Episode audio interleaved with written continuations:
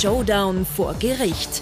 Beim Prozessfinale wegen falscher Zeugenaussage im U-Ausschuss geht es für Sebastian Kurz um viel. Sozi-Sorgen. Andreas Babler bekommt die SPÖ weiterhin nicht in den Griff. Koglers Kampfansagen. Die Grünen steigen in den Wahlkampf ein und attackieren die Konkurrenz.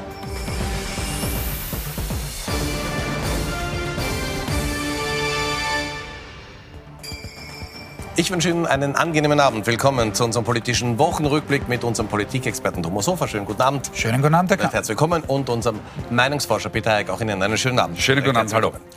Freitagabend und äh, ganz Österreich hat natürlich auf das Urteil im Prozess gegen Sebastian Kurz gewartet. Sebastian Kurz ist also schuldig gesprochen worden, falsch ausgesagt zu haben im Untersuchungsausschuss.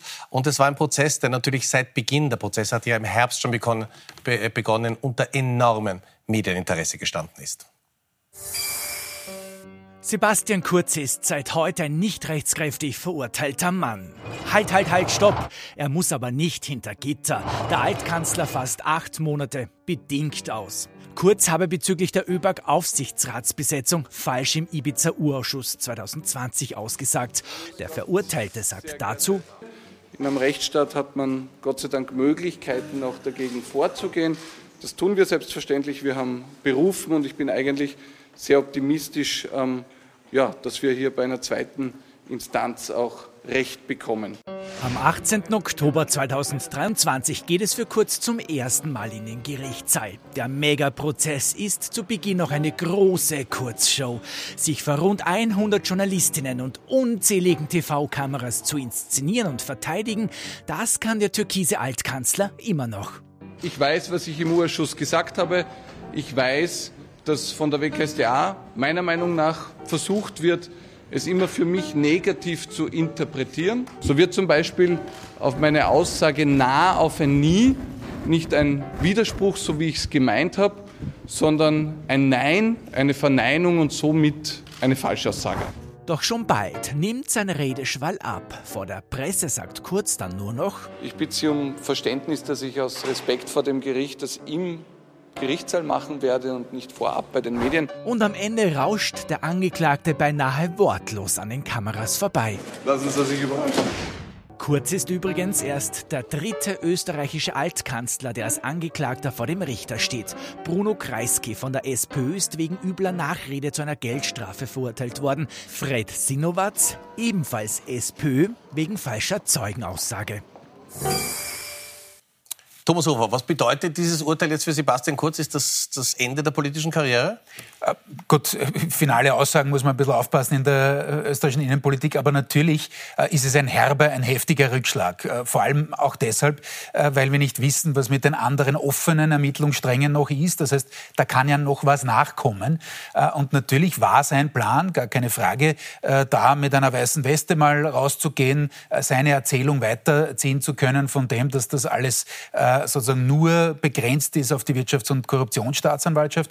Und diese Erzählung wird jetzt natürlich äh, unmöglich bis sehr schwierig äh, zu halten sein. Natürlich kann er in die, in die Märtyrerrolle gehen, natürlich kann er sagen, so, äh, das hat sich alles, das gesamte System gegen mich verschworen.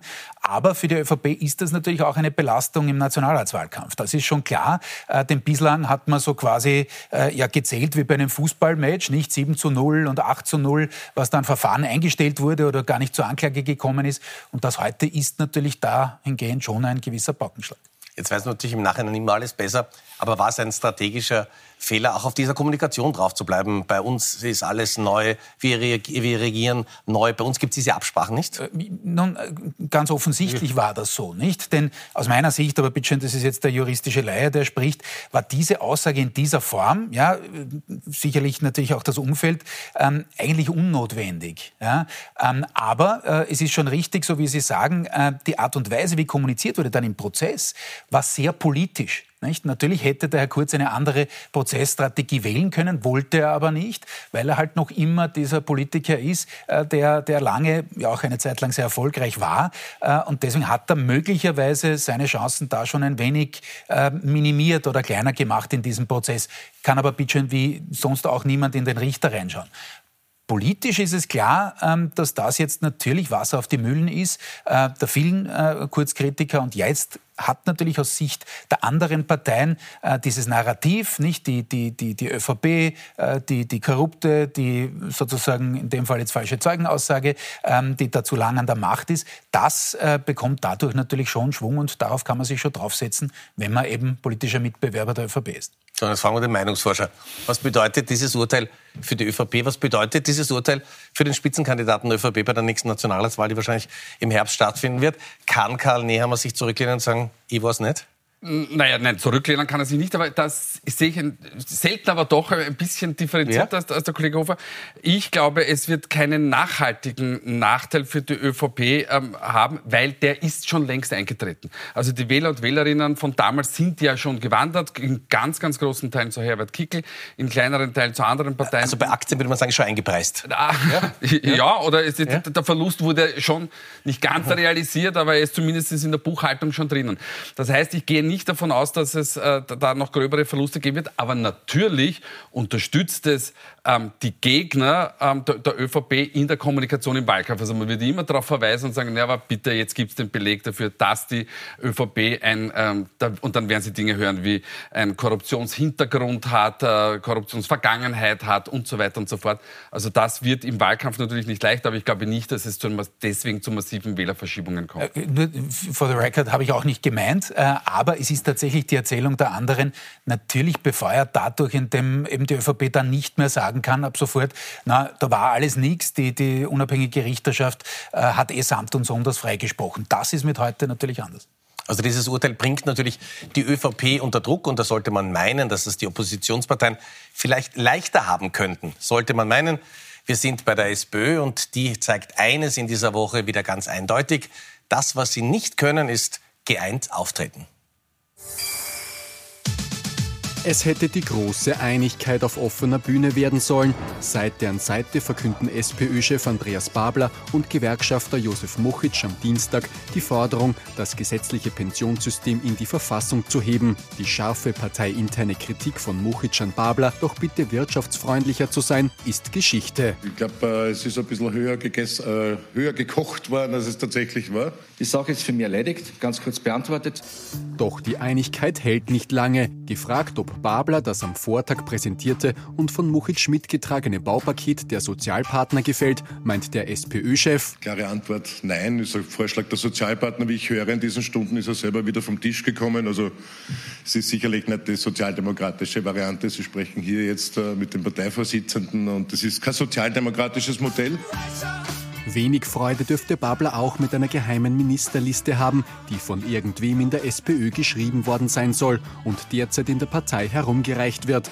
Demnach bleibt Karl Nehammer Bundeskanzler, Vizekanzler wird Andreas Babler, Finanzminister wird der bisherige Wiener SPÖ-Finanzstadtrat Peter Hanke. Josef Mochitsch schafft es allerdings nicht auf die skurrile Ministerliste, was die Gerüchteküche dann so richtig angefeuert haben dürfte. Von Geschlossenheit ist die SPÖ derzeit jedenfalls weit entfernt. Haben Sie Erklärung, warum sich die SPÖ selber so schwer macht? Nein, ja? das muss man so sagen, denn es ist fortgesetzt jetzt so. Eigentlich, man muss schon fast sagen, über Jahre hinweg. Begonnen hat das 2016 damals äh, mit dem Pfeifkonzert am 1. Mai für den amtierenden, damals amtierenden Bundeskanzler Werner Feimann. Und so richtig erfangen hat sich die Partei davon nicht mehr. Äh, wir haben es vergangene Woche schon hier äh, diskutiert. Diese Woche hat man versucht, irgendwie den Geist wieder in die Flasche zurückzustopfen. Das geht sich selten aus.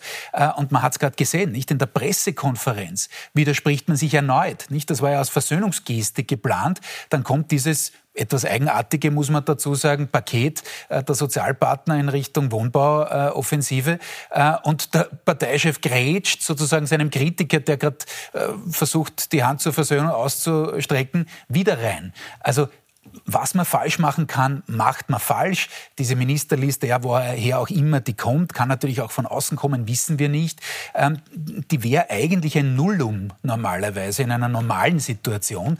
Nur natürlich an, angesichts dieser Verunsicherung, dieser noch immer und wieder massiv bestehenden Zweifel, ob das jetzt die richtige Aufstellung ist ähm, für die Nationalratswahl, ähm, merkt man einfach, die SPÖ kommt nicht zur Ruhe. Und eines ist klar, es müssen alle Beteiligten wissen in der SPÖ, dass man so nicht in die Gänge kommt kommen kann. So kann man jedenfalls die Chancen der SPÖ, egal unter wessen Führung, nicht äh, maximieren, sondern man minimiert es eher. Also es fehlt gerade noch irgendwie eine, eine Zuspitzung wie vergangenes Jahr, äh, wo man wirklich äh, samt und sonders nicht nur das Publikum, sondern auch die anderen politischen Bewerber unterhalten hat, die sich alle zurückgelehnt haben, erste Reihe fußfrei mit Popcorn und sonst was äh, und das genossen haben. Nicht? Also da äh, muss man wirklich vorsichtig sein bei der SPÖ, äh, denn ansonsten wird es auch in diesem aktuellen Match um Platz zwei in den Umfragen ähm, sehr, sehr knapp. Aber was sagt das über Andreas Babel aus und über seine Position in der Partei, wenn in einer Pressekonferenz sagen muss, Sie wissen ja, Sie sprechen mit dem Chef der SPÖ?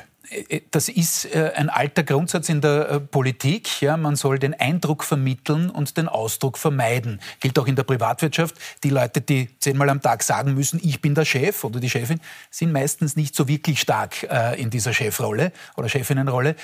und so ist es natürlich auch in der Politik. Das heißt, wenn man das permanent betonen muss, wenn intern sozusagen diese, diese Rolle angezweifelt wird, na, dann fehlt diese politische Gravitas, die natürlich der Herr Babler als an sich formal stärkste stärkster Oppositionschef schon haben sollte. Noch dazu, ich weiß nicht, wie oft wir das moniert haben hier an dieser Stelle, liegen die sozialdemokratischen Themen äh, zu, im, im, im, rauen Dutzend auf der Straße. Und trotzdem kann die Sozialdemokratie nicht profitieren, sondern eher äh, die Freiheitlichen, die wirklich in diesen, in diesen sozialdemokratischen Kernfeldern da jetzt zuletzt äh, deutlich stärker geworden sind.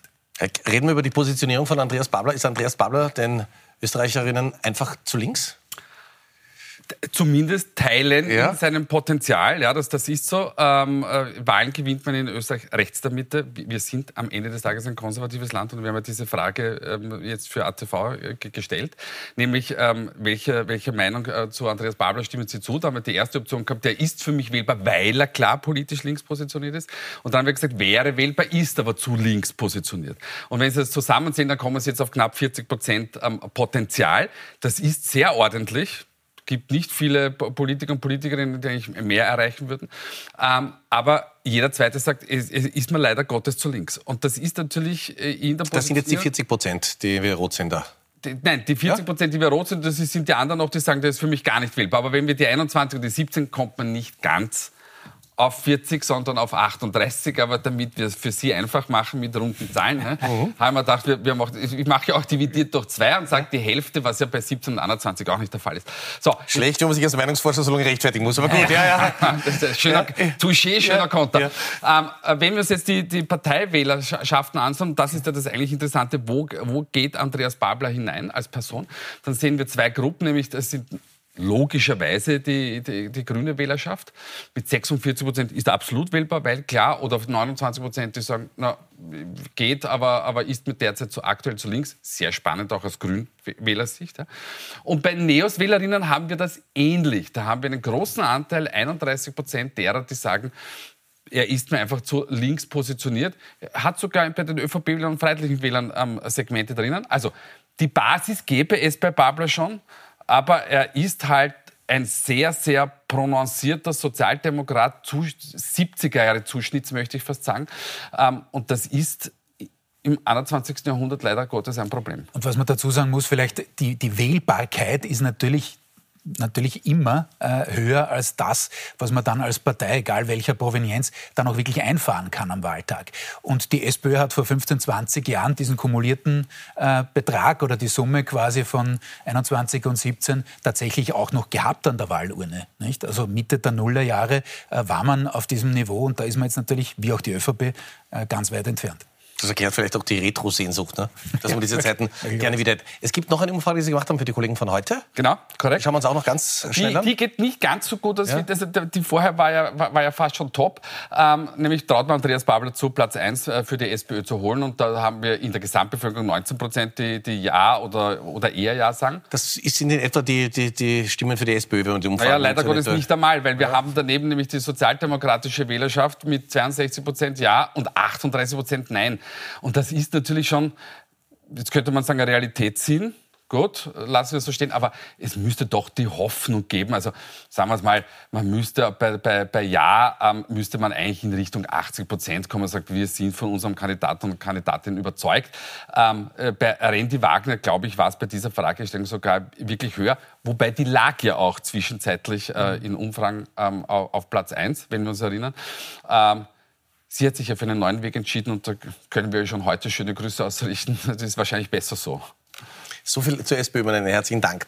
Kommen wir unserer Sendung noch zu den Grünen. Also aller Voraussicht nach wird ja im Herbst gewählt und die Grünen schwenken jetzt auch langsam aber sicher, aber trotzdem gut erkennbar in den Wahlkampfmodus ein.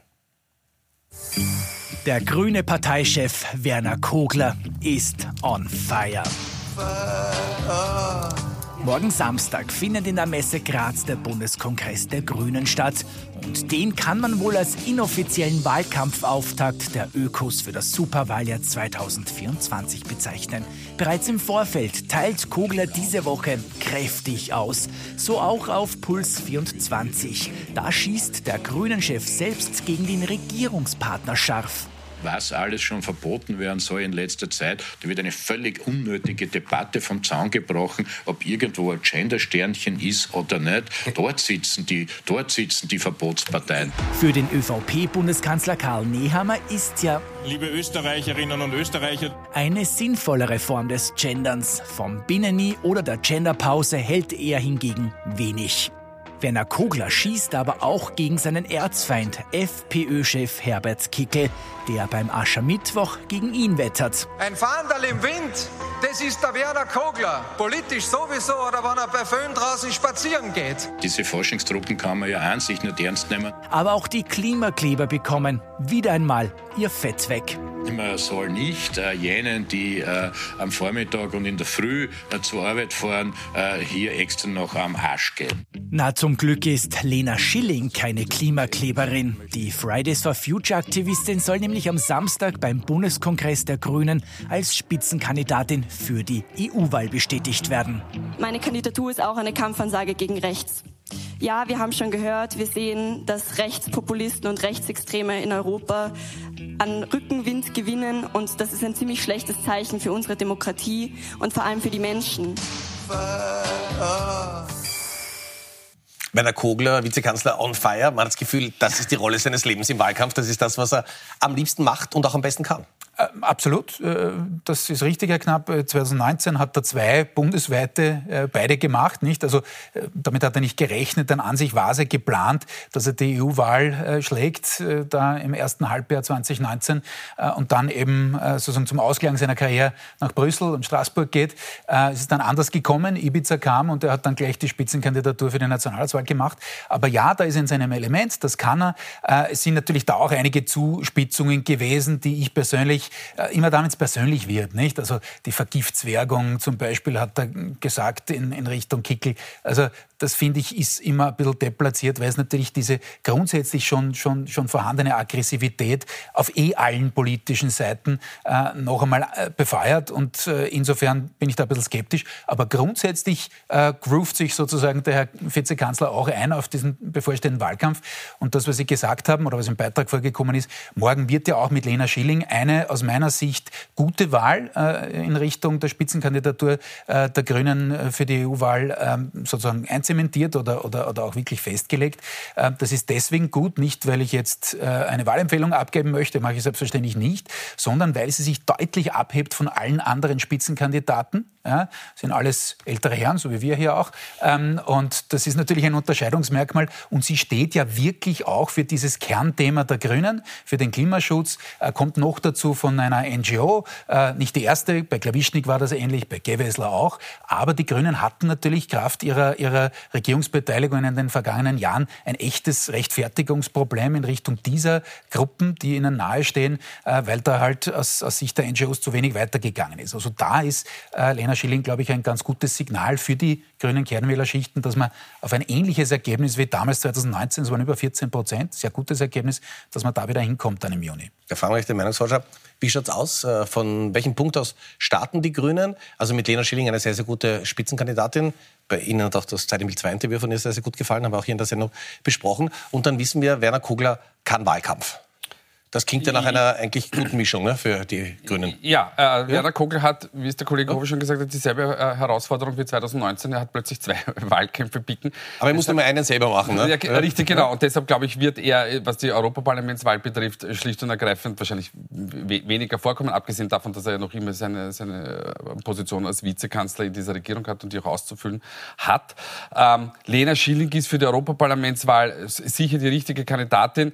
Ähm, aus den erstens inhaltlichen Gründen und zweitens, weil es auch, das ist in auch wenn wir im emanzipierten 21. Jahrhundert leben, wenn eine, eine, eine junge, gescheite Frau äh, antritt gegen eben vier ältere ähm, weiße Männer, dann ähm, hat man ein, ein bisschen einen strategischen Vorteil. Also das ist die eine Positionierung. Ähm, und die Grünen haben natürlich auch den Vorteil, dass sie auch, was Europa betrifft, natürlich das Umweltthema schlicht und ergreifend am vertrauenvollsten auch erfüllen können.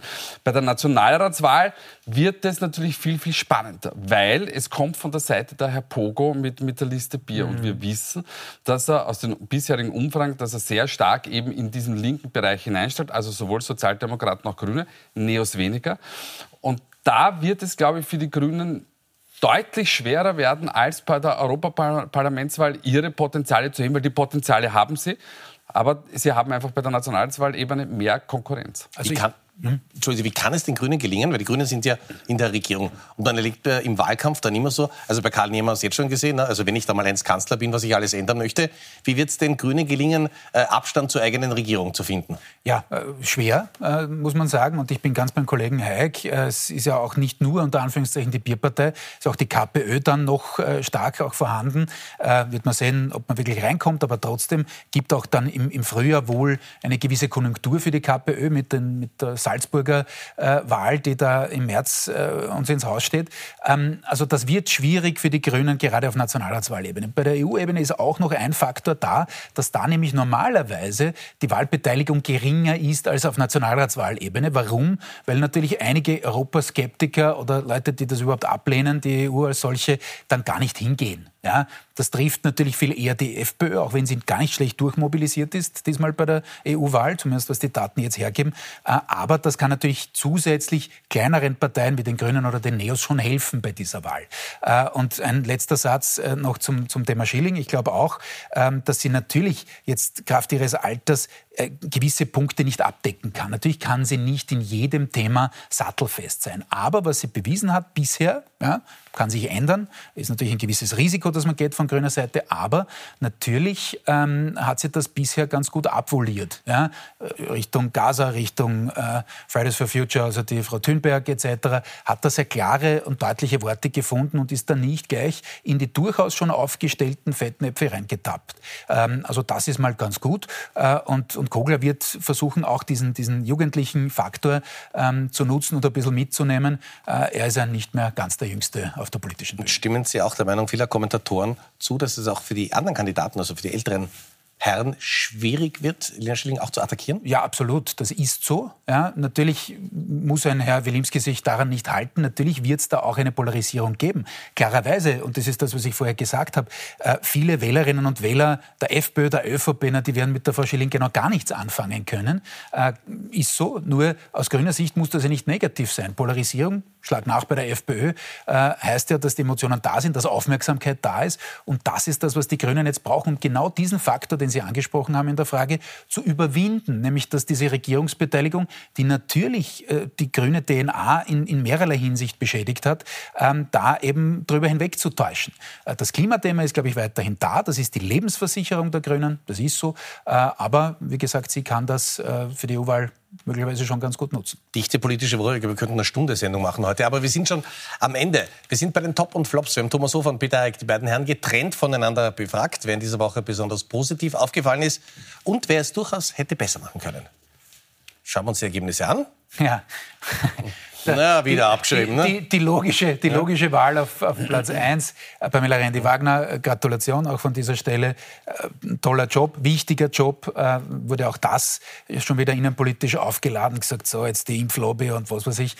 Wichtiger Job, ähm, auch gut, dass, dass wir bei der Europäischen Gesundheitsagentur. Richtig, bei Österreicherinnen und Österreicher haben an solchen Stellen. das ist wichtig und, und es war natürlich für sie schwierig am politischen Paket. Ich glaube, hier fühlt sie sich äh, perfekt wohl und, und ist höchst qualifiziert. Also deswegen Top der Woche, Flop der Woche. Ich habe, muss ich sagen, das Ranking auch gemacht vor der Entscheidung im Kurzprozess. Ähm, die SPÖ für das, was wir heute besprochen haben, äh, unglaublich diese, diese Selbstzerfleischung und, und Selbstbeschädigung, äh, diese permanente, das muss man rasch abstellen, wenn wir in Richtung Nationalratswahl ein bisschen nach vorn kommen. Herr Heck, zwölf Sekunden haben Sie heute. Unglaublich. Top ist schon besprochen. Top ist schon besprochen. Naja, ich wollte ja? Top eigentlich Sturm Graz machen. Ja, ja, ja stimmt. Ja, für, aber ich habe mir dann gedacht, okay, die Pamela ja. Rendi-Wagner hat dann doch ein bisschen mehr geschafft. Ähm, Flop der Woche Biden und Putin. Äh, Putin äh, wegen seines oder des russischen Verhaltens im Fall Nawalny. Ähm, und es braucht uns niemand erzählen, dass, wenn das der Führer gewusst hätte, in Russland gespielt wird. Also es ist, Putin wird da natürlich seine Finger im Spiel haben. Biden aber auch, der Putin in einer Wahlkampfrede ausgerichtet hat. Ich sage es jetzt sehr simpel, er ist, ist ein Misskerl. Glaube ich, war noch mal in der Tonalität schärfer. Das ist schlicht und ergreifend nicht notwendig, das hätte er sich schenken können. Meine Herren, herzlichen Dank. Ich darf mich bei Ihnen fürs Zuschauen bedanken. Wir freuen uns, wenn Sie in den Podcast unserer Sendung reinhören. Und ich freue mich, wenn wir uns heute in einer Woche wieder sehen. Schönen Abend und angenehmes Wochenende. Auf Wiedersehen.